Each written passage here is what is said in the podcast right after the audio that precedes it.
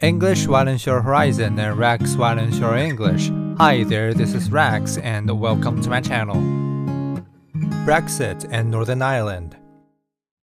Rishi Sunak, Britain's Prime Minister, is poised to announce a deal with the European Union over Northern Ireland. In 2020, the Brexit treaty, bashed out by the then Prime Minister Boris Johnson, avoided a border with Ireland by leaving the province but not the rest of the United Kingdom in the EU single markets for goods. That necessitated a border in the Irish Sea.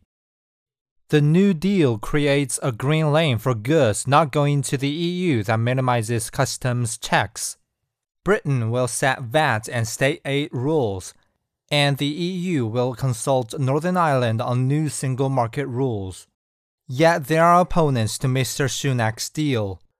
The Democratic Unionist Party, Northern Ireland's largest pro Britain party, wants the original protocol scrapped entirely before it returns to Northern Ireland's power sharing executive. Mr. Johnson prefers to stick to a bill allowing the government unilaterally to tear up the protocol. And many Tories are unhappy that the European Court of Justice will retain a role in Northern Ireland. Unless Mr. Sunak wins round these critics, his deal could fall apart.